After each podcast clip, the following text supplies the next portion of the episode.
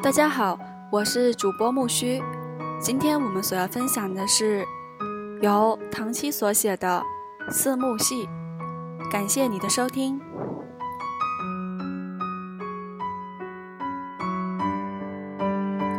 四幕戏》，唐七著。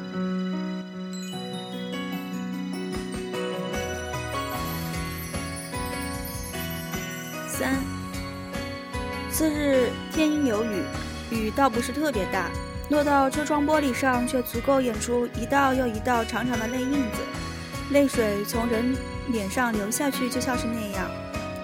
我妈从前特别喜欢雨天，常常充满感情地跟我说，雨水其实是他们诗人的眼泪。后来有一个大雨天，我妈要应邀去参加一个饭局，不幸被路上的积雨泡坏了她。刚上脚的孔雀毛凉鞋。那之后，我妈再也没有提到过雨水是他们诗人的眼泪。她似乎很舍不得这个比喻。有一回早上散步，我听见她跟我爸说：“夏天的晨露其实是我们诗人的眼泪。”我爸说：“你们诗人的世界，我真是搞不明白。上回你还说雨水是你们的，是你们的眼泪。”我妈说：“都是我们的眼泪，行不行？”我们天生眼泪多行不行？我爸就没话说了。想起这件事的一瞬间，我有点儿想念我爸妈，但下一秒我立刻硬起了心肠。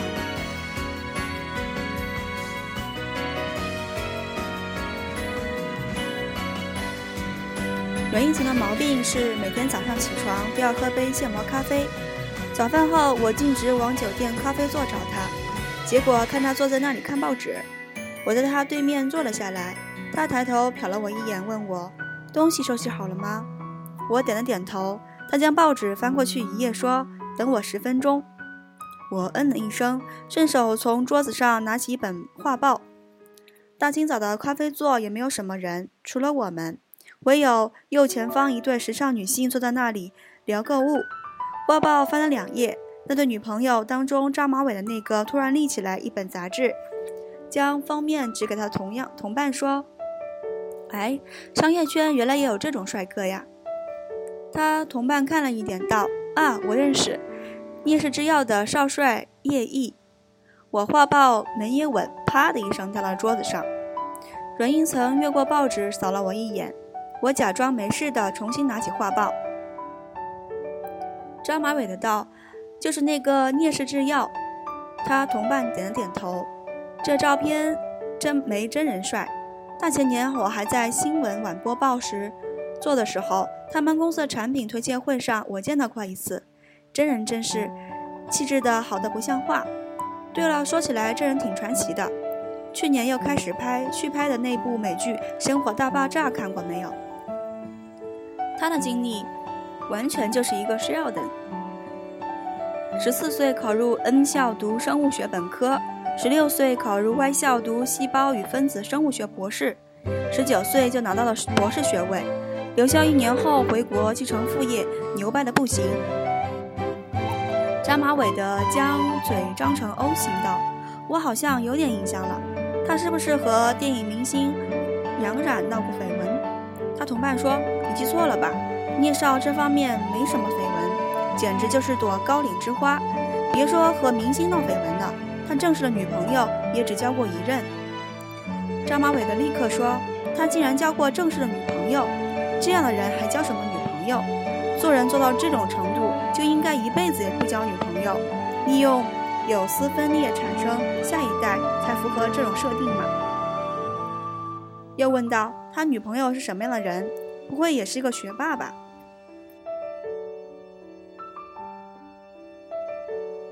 他同伴说。听说他歪校的学妹，但不是什么学霸，在歪校靠混毕业的。你知道的，那种富二代学的是海洋生物，后来却因为专业知识不过关，跑去搞了摄影，是个典型的富二代学渣。扎马尾的不能置信道：“那他到底怎么爱上他那女朋友的？听起来简直毫无可取之处啊！”他同伴说：“跟爱没关系吧？你知道他们那里的人。”这是交的女朋友基本上都是父母定的，为家族利益没得选择，也怪可怜的。又到：“听说当时他女朋友有两个候选人，一个是他爸帮他挑选的富二代学渣，一个是他妈那边的一个好朋友的女儿，叫简什么的的。那个女孩我倒是见过，那时候还在读大学，在念着实习，长得真是特别清纯漂亮。那女孩没被选上，可能是被输在世家世上吧。”说完，两人同时陷入了沉默。良久，张美伟的说一句。有钱有什么用？学习好有什么用？十九岁拿博士有什么用？还不是得让父母包办婚姻？包办婚姻真是害死人！我靠在椅子上喝柠檬水，想着谣言还有谱没有？我怎么就成了一个一无是处的学渣？不过看不出来，人民群众对富二代的婚姻普遍保持着有这么大的同情，但也说不准。去年被女明星老婆家暴的那个。某个长得像《西游记》中金角大王的富二代，据我所知，也没到没也没得到过人民群众的同情。看来这事儿主要还是看脸，真是令人百感交集。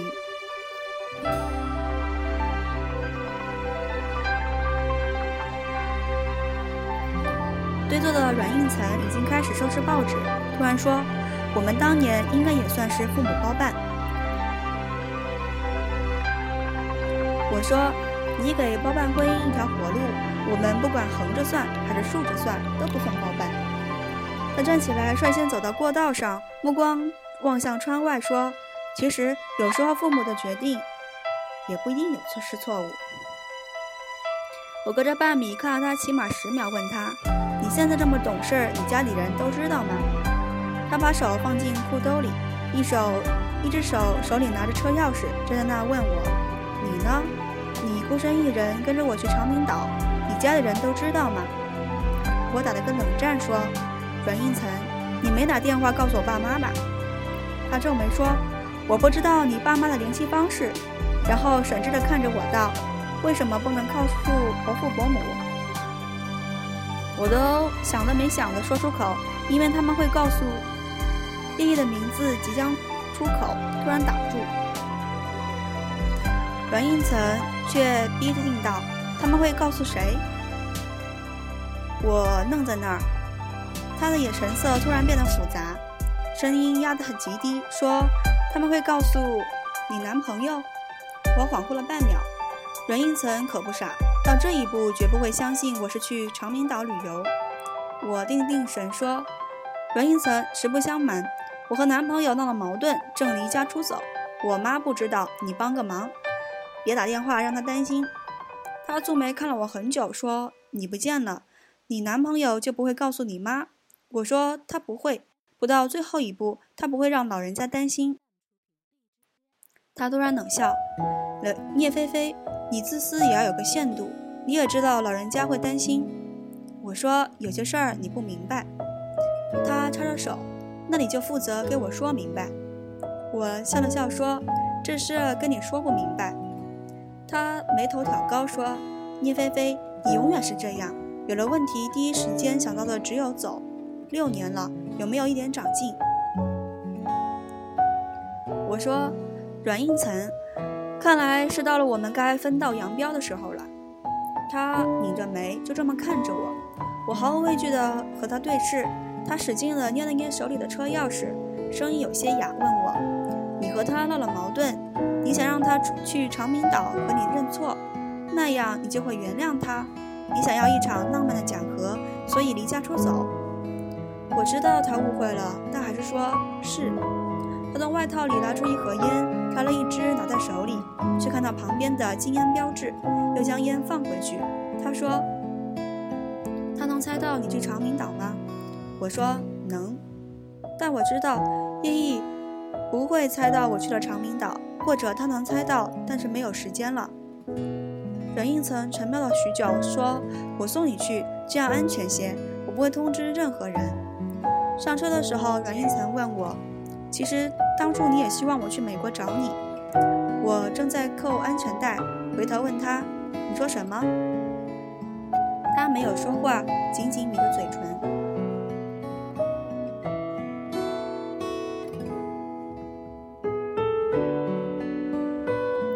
汽车在微雨中上路，旅程尽头就是我的归途。车上挂着一只琉璃的平安扣，像是催眠师使用那种小道具，在我眼前规律地晃来想起我和叶毅是怎么认识的，当然不是如留言中所说的我们在歪歪校结缘，我们也没法在歪校结缘。这里有一个致命的硬伤。我去歪校读书的时候，聂少他已经回国一年多了。我从十二岁开始立志当水下摄影师，因为这个才选了海洋生物学作为主修专业。在外校苦读三年，提前修完学分拿到学位后，我就高高兴兴地跑去追求梦想去了。那是三年前。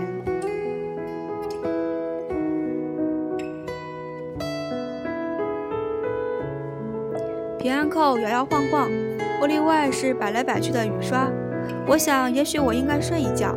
小说里不是常有这种情节：某人身处绝境，睡了一觉，突然发现穿越到所有的坏事儿都没有发生的那一天，然后重新改写了自己的命运。虽然，除非我穿越到科技领先的地球人至少一百年的外太空，不然是没法改写我的命运了。但如果真有穿越，至少让我穿越到二零一七年五月二十一号那一天，我想将这所有的一切都重新再来一遍。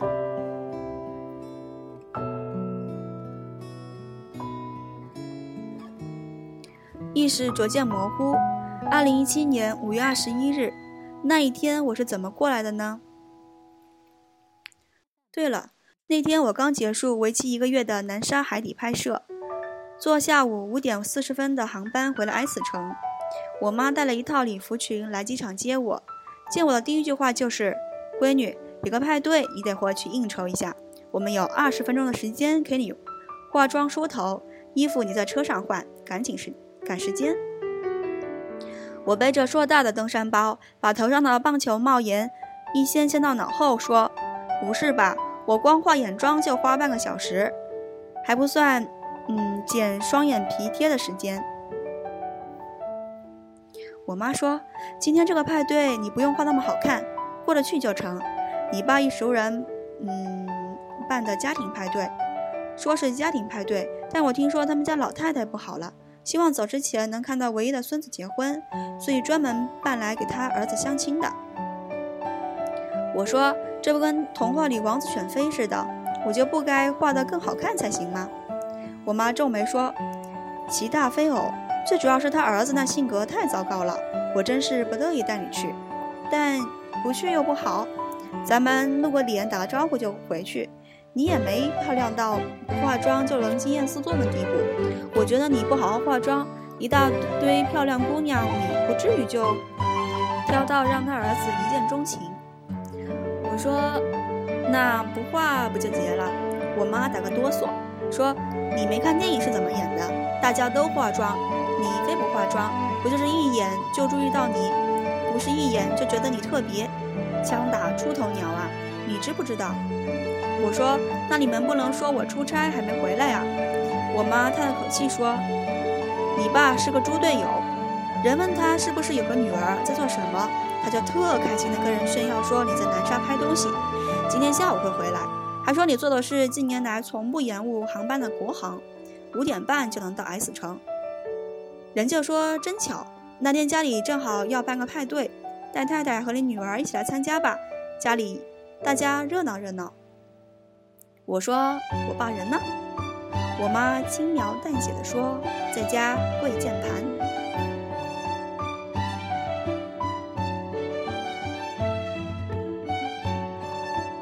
司机将我们送到郊区某个大宅时已经七点半了，院子里亮起灯，远远听见有音乐声。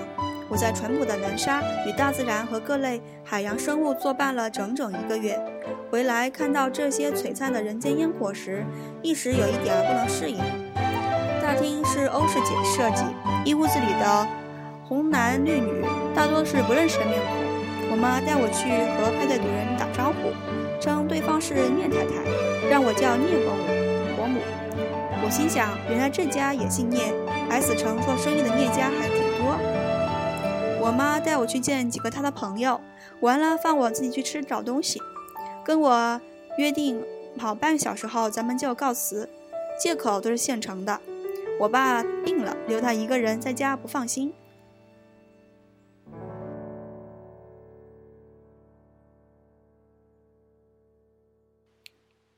中途我去了趟洗手间，出来洗手时晃眼一瞟，从洞开的窗户里看见院子深处竟有一片蓝光，天上的星，星光下月末能够看到丛丛树影，而那片蓝光就坐落坐落在树影中。所有的水下摄影师都有探险精神，特别是海洋摄影师。我一看表，离我和我妈约定的时间还差十分钟，想也没想就蹭蹭蹭下院，下楼往院子里面跑。我其实很爱迷路，但这天晚上竟然没有迷路。院子里种了很多树，我找了一条小溪，顺着小溪旁的石子路探进迷宫一样的陵园中。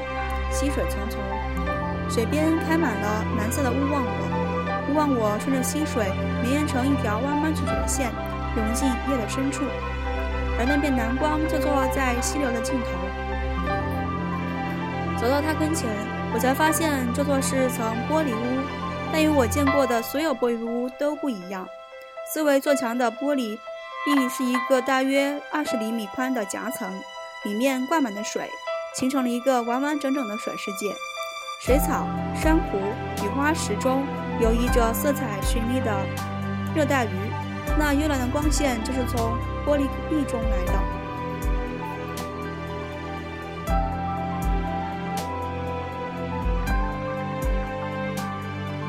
我试着去伸手触碰它，玻璃和我的手掌严丝合缝地贴在一起，有夜色的冰凉。我在那儿自言自语：“这房子是怎么造的？简直像从安徒生童话里的海底王宫偷出来一样。”我边沿着玻璃走，边数里面的热带鱼种：剑尾鱼、蓝珍珠、红美人、七彩霓虹、黄金雀。白云山、咖啡鼠、玻璃鱼。突然听到有人说：“这些鱼你都认识？”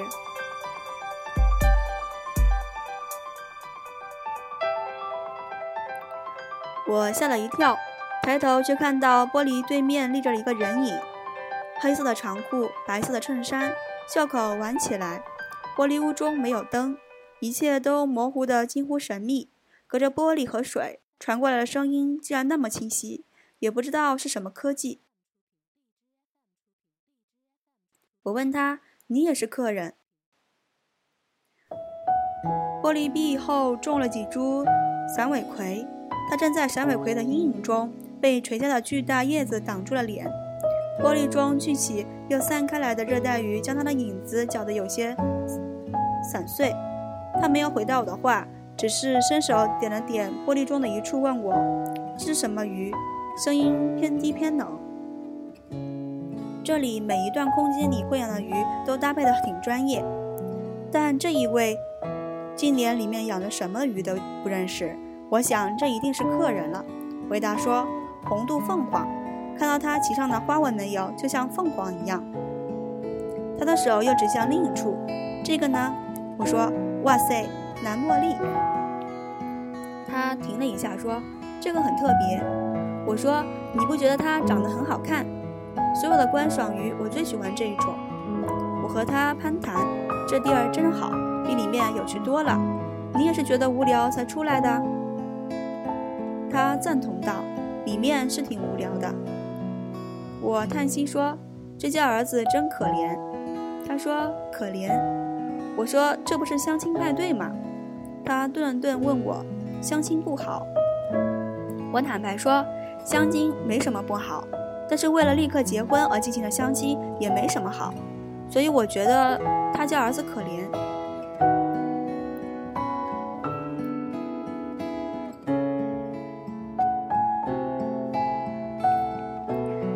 一小群白云山结伴从我眼前游过，上层的水域突然变得。洁净平稳。我看到和我隔着玻璃说话那个人的下巴，这衣扣子扣子被打开了，隐隐现出一点儿锁骨。这人有着非常好看的锁骨。他可能没注意到我不礼貌的视线，接着我刚才说的话道：“原来你也是来相亲的，也有可能被选上。被挑上的话，岂不和他一样可怜？我开玩笑说，那也不一定。我搞水下摄影，特烧钱。要他们家儿子真看上我了，我就有钱买潜水器去搞深海拍摄了。但他似乎没听出来这是个笑玩笑，说：“所以你结婚是为了钱？”我想了想说：“你看过一本小说没有？里面的女主说，她最想要的是爱，很多很多爱。如果没有爱，钱也是好的；如果没有钱，至少她还有健康。”他说：“喜宝。”我说：“对，我当然希望有爱。如果没有爱，那就给我钱；如果没有钱，有健康，我也会觉得幸福。”他没有说话，这被。树影围起来的空间突然寂静下来，唯有南光悠悠的，鱼群悠悠闲闲的，还有玻璃屋外的月见草，月见草开了花。我正想说点什么打破寂静，手包里的电话突然响起，我一看是我妈的电话，忙道：“我有点事儿，先走了，改天聊。”沿着小溪一路往回走的时候，才想起来。连对方名字也没有问，脸也没有看清楚，改天就算见面了，也不一定认得出来。聊什么？但是那玻璃屋真像一个梦，那场谈话也像一个梦。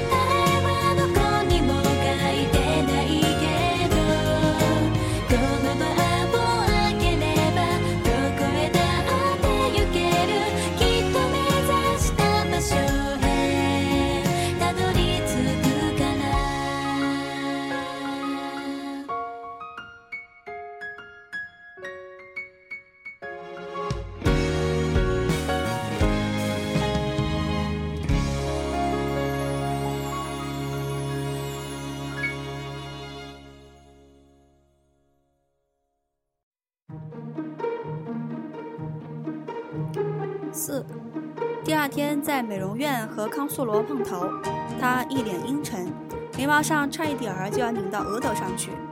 康素罗长相甜美，就算做出阴沉样来，也是一种甜美的阴沉。但是我还是关怀了他一下，说：“康素罗，你这一脸菜色，难道是又有学生在你的课上看同期的小说？”康素罗哭丧着脸说：“你还来调侃我？你知不知道林云云说你坏话，我都气炸了，跟他吵了一架，结果居然没吵赢。”我想了半天，我说：“林凌云是谁呀、康素罗说：“就我们隔壁邻居，家里卖电器的。听说以前高中和你一个班。”我说：“我忘了高中班是不是有这号人了？可能这人太没存在感了。”他说我什么来着？嫌你气成气成这样。他做出了嘴说：“就假清高啊，自我呀，不合群啊，老觉得自己特美什么的。”我说：“妈的！”他赶紧说：“你别气，别气啊！”我拿出小镜子来，特别认真的照了照，跟他说：“但我真觉得我自己挺美的，你觉得呢？”康苏罗深深的看了我一眼，说：“没你妹呀！”我妈那时候正打电话过来，我按了免提。我妈在电话那边第一句话就是：“刚刚谁在说脏话？”我立刻把康苏罗卖了，我说是康康。康苏罗不甘示弱地说：“伯母，菲菲正背着您抽烟呢。”我一没留神从椅子上摔下来，连忙对我妈说：“就是那个香烟形状的棒棒糖。”别听康苏罗乱讲，我又不是什么不良少女，为了扮酷还专门找支烟来抽，哈哈哈。我妈跟我说：“别跟我哈哈哈，有正事儿，你把电话先接起来。”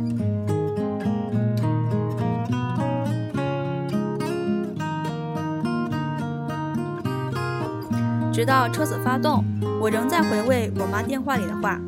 我妈沉重地跟我说：“聂菲菲，你雀屏中选了，聂家的儿子想请你喝个茶。”我第一反应是，该不会每个昨晚去相亲的都被聂家的儿子请去喝茶了吧？我妈说：“不瞒你说，我第一反应跟你是一样一样的，还让你爸去打听一下。但据说只有你被请去喝茶了呀。你说你连妆都没好好化，你还穿了条丑的惊艳的土黄色礼服裙。聂家儿子到底看上你什么了？”我说：“开玩笑。”区区一条土黄色礼裙服，怎么能够掩盖出我这酷炫的气质？我妈啪的一声挂了电话。但十秒之后，她又打过来。照我妈的意思，就算我真有什么魅力，让聂家儿子对我一见钟情，但聂家为什么急着娶媳妇儿，大家都心知肚明。他郑丹溪绝不是卖女求荣之辈。他的建议是出于社交礼貌，下午这个约我还是得付，但他希望我和聂家儿子喝茶的过程中，表达一下我们家没有攀龙附凤的想法，有礼貌的将对方的垂青婉拒掉。对这件事儿，我和我妈的看法不同。我觉得婉不婉拒，还是等看了对方的脸再做决定。万一长得好看，其实也可以交往一阵子。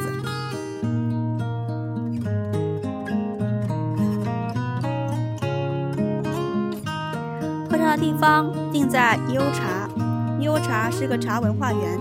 听说这名字来自唐诗中的“酒醒春晚悠茶”。院子里有十来家茶社，建园之初，这些茶社已经被本市各大公司订购做成私人会所，主要用于招待各自的贵宾客户，因此不对外开放。殿下的茶社名字很有意思，叫香居塔。我开车找了半天才找到正门，停好车，在门口做了身份识别。一个穿藏青色连衣裙的高个美女要领我进园。我将墨镜摘下来，跟他说：“你给我指一下，从这儿到香居塔怎么走就成，我自个儿进去。”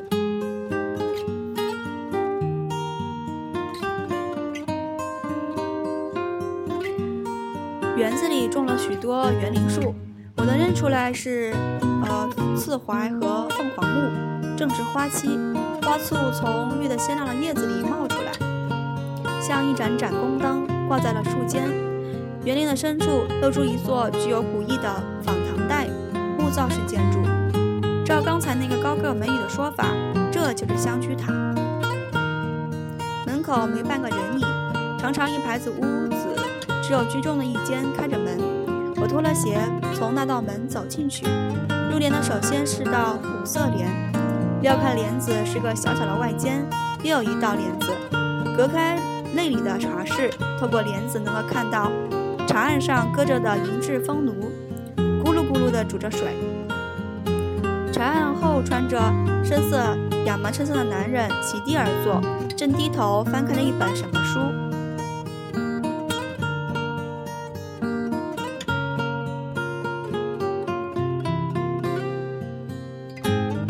我咳了一声，便说打扰了，便撩起隔断茶室的五色帘。男人从书上抬起头来。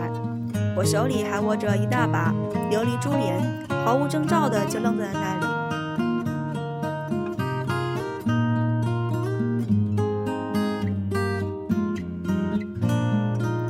这是一个怎样的相遇？那一瞬间，我突然就理解了我妈从前说过那个关于心是一个玻璃房子的比喻。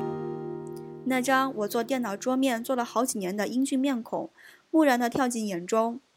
就像是一束阳光突然照进我心中的玻璃房子，有一颗种子奋力挣脱土壤的束缚，觉得心脏硬疼。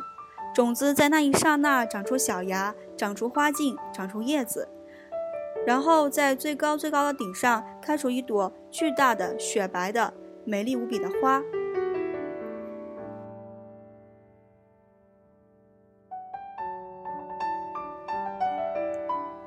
心上蓦然盛开了这朵花，让我整个人都木了。我喃喃说：“我是不是走错地方了？”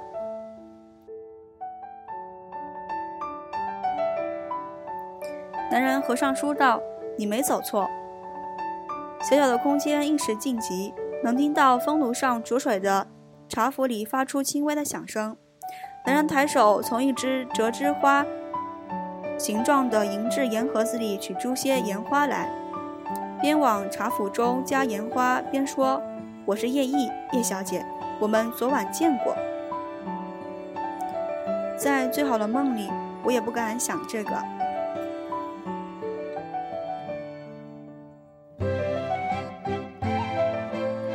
我曾经和康素罗说，这辈子能再见一次活的叶毅，已是心满意足。这是真话。”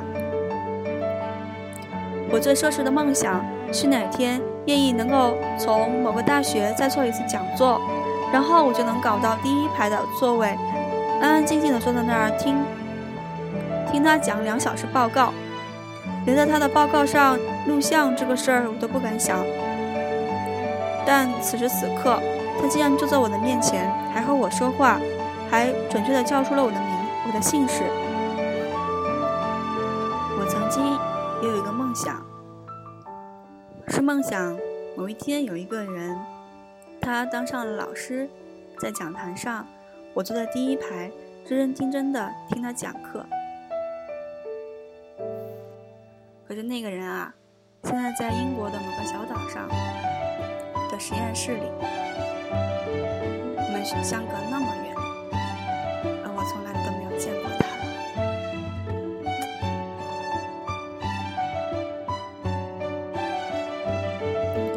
但此时此刻，他竟然就坐在我的面前，还和我说话，还准确地叫出了我的姓氏。我做了起码三十秒的心理建设，跟自己说：叶菲菲不能因为相亲碰上男神，你就扭捏的你就紧张，放松点儿，就当商场抽奖抽中和男神共喝下午茶，enjoy 过程就好，结果其实不重要。你看，你都和男神说上话了，这辈子有关男神的人生梦想，已经不知道翻了多少番地实实现了，你要知足啊，聂菲菲。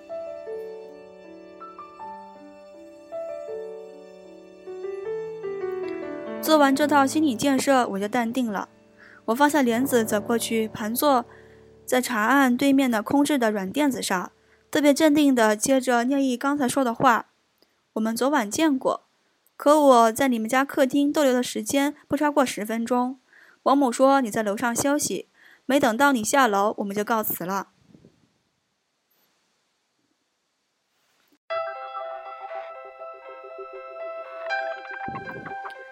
茶壶里的水又开始沸腾，林毅取出一勺来，边往水中添茶末边道：“如果没有爱，那就给你钱；如果没有钱，有健康，你也会觉得幸福。你说这是你对婚姻的看法。”说这话时，微微低着头，手上添茶的动作老道又漂亮。我愣道：“昨晚玻璃屋里那人原来是你。”他将茶桶放在一边。答非所问道：“聂小姐，冒昧的问一句，你对未来的丈夫有什么要求？”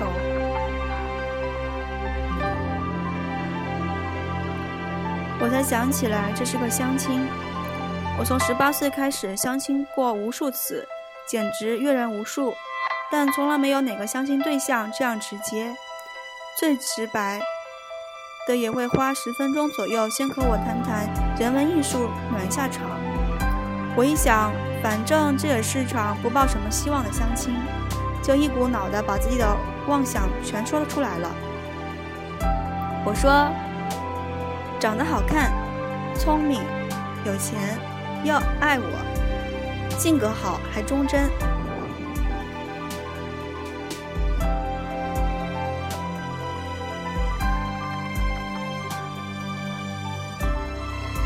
他拿了两只。浅腹碗来分茶，说：“除了第四点，我想我都可以满足。”我说：“什么？”他将一只茶碗递给我，用谈生意的口吻问我：“聂小姐，你有没有兴趣做聂家的儿媳？”我几乎是木愣着从他手里接过茶碗，接过来之后紧紧的放在，赶紧放在茶案上，生怕让他看出我手在抖。我说：“说第四点，第四点什么来着？”他平静地说：“爱你。”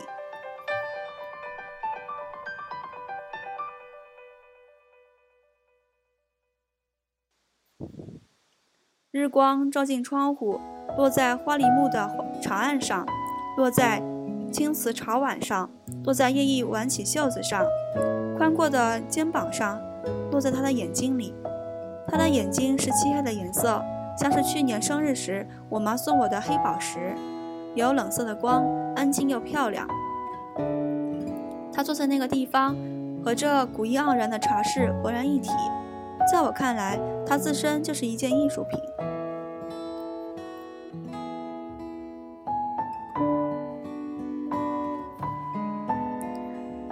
这件艺术品五秒之前跟我求婚来着。我静了好一会儿，从一种浪漫的情绪中自拔出来。我喝了口茶，跟他说：“聂先生，你是不是有什么难言之隐？比如性取向之类的问题，或者你其实有一个深爱的女性，因为种种原因不能在一起，但你家人又逼你结婚，你不得已找到了一个代替品。”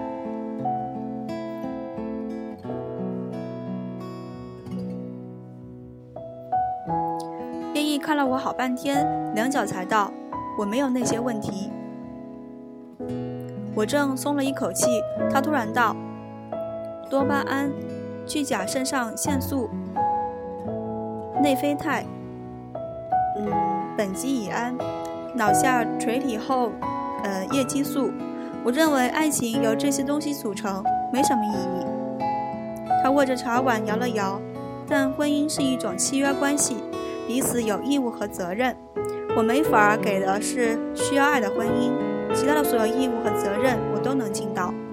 而你想象中的婚姻也不是非爱不可。给你买潜水器，你也觉得幸福。我认为我们很合适。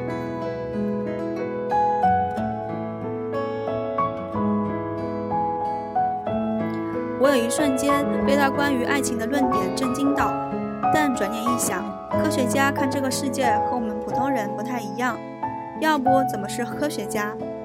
对方可是叶毅，被军事级安保系统供在珠穆朗玛峰上的高岭之花，要我假结婚，我简直撞了大运。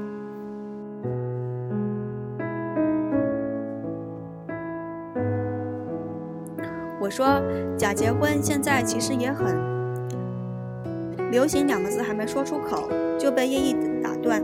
他皱眉：假结婚？不，我们会有小孩儿，通过试管培养。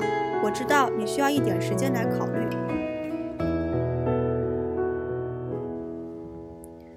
我试想了一下，我竟然可能会和叶毅有小孩儿。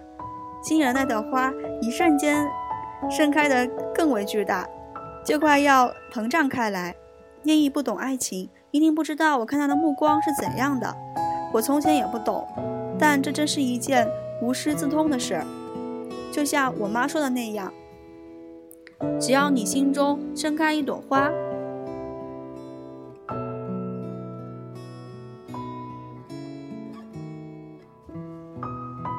我问燕毅：“你真的会给我买潜水器？”他点头：“真的。”我说好啊，他愣了。你说什么？我欣然说好啊，我们结婚。我叫聂菲菲，你不用再叫我聂小姐。他搁下茶碗，探究地看了我两秒，道：“为你好，你再考虑两天，回答我也没关系。”我生怕他变卦，赶紧说：“不用考虑了。你看我这淡定的表情，像是一时冲动吗？潜水器就是我人生的终极奥义。你给我买潜水器。”我跟你结婚，我觉得挺公平、挺和谐的。赶紧跟你父母报告这个好消息吧。你奶奶不是还等着？我也我得得回家跟我妈说一声。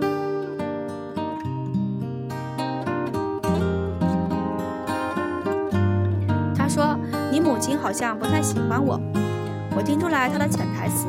我眯着眼看着他，这个角度真好。如果这么来拍张照片，一定比我电脑桌面上那张好看。我跟他说，所以愿意，你不能和我妈说你是因为我喜欢钱才想跟我结婚，必须你必须跟我妈说你对我一见钟情。他是个诗人。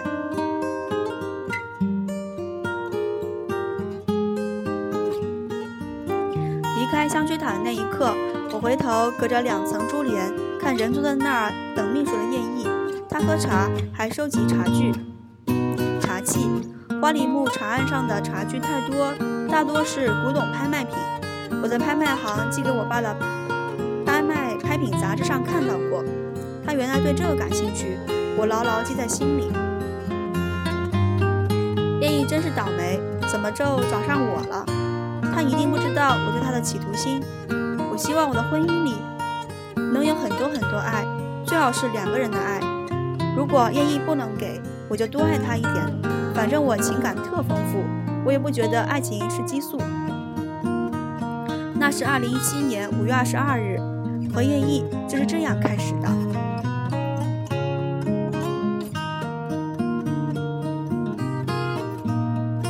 回到市区给康苏罗电话，他还在美容院。我开车过去找他，和他讲述了这番奇遇。康苏罗裹着毛巾泡在药浴盆子里，跟我说：“菲菲。”这的确是一番奇遇，堪比《爱丽丝梦游奇境》。不过叶毅他既然也在 S 市，家里是开公司的，那和你们家有交集是很正常的事儿。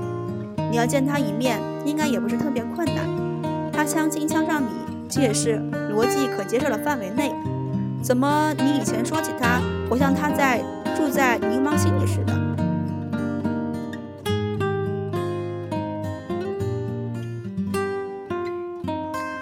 我说可说呢。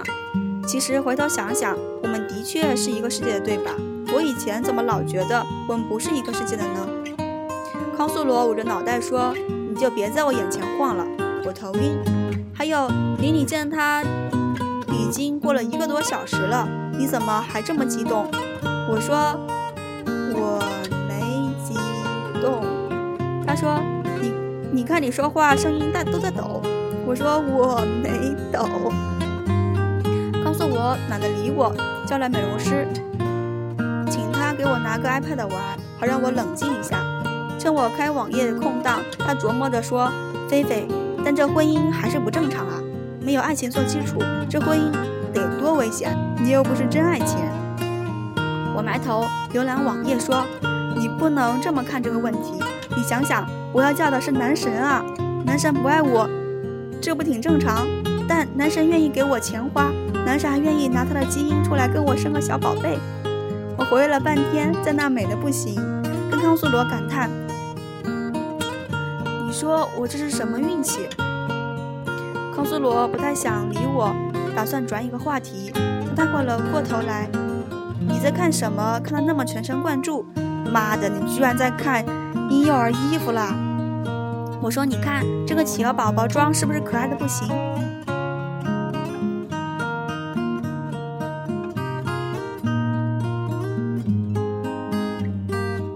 我妈对我和叶一下午喝的那顿茶，根本提不起兴趣问。我从小到大都听话，她可能觉得我已经照她的建议婉拒了，没什么问问的必要。她正坐在客厅里插花，我走过去跟她说：“妈，叶家儿子的确对我表示了垂青，你真是料事如神。”我妈眼皮也没抬，执着的问，执着的说：“你穿的可是一条土黄色连衣裙。”就这样还能看上你，说明他的衣着品味不怎么样，这就更，嗯，这就更不能要。我回忆了一下叶毅的衣着品味，觉得简直不能更好，顿时放心。我声情并茂地跟我妈说：“我昨晚是没见到他，我今天在香须塔看见他的时候，瞬间觉得遇见了生命中的达西·卢密欧。”白瑞德、贾宝玉，我对叶毅是一见钟情了吗？我妈手上的剪刀啪的一声掉在了茶几上，我目光灼灼地看向我妈说：“叶毅，他跟我求婚了，我没婉拒，我答应了他。”我妈说：“闺女，你就不能再考虑考虑？”我决绝地说：“不考虑了，我觉得不嫁给他，我简直会死。”我妈沉默了半天，说：“这样，你让叶毅什么时候来见见我们？”我说：“好。”我心想，打铁趁热，是不是给叶毅发个短信，看明天约个饭局，让他和我爸妈聊聊？走出客厅，掏出手机，才想起今天根本就忘了问他要电话号码。在给我妈设定里，我和叶毅彼此一见钟情，虽然只见了一面，但已爱得难舍难分。我再折转回去问他要叶毅的电话。号码，这不显然不太合适。一瞬间，我的冷汗就上来了。打电话给幺幺四，显然查不出叶毅的手机。我琢磨着是不是明天亲自与去一趟叶毅他们公司。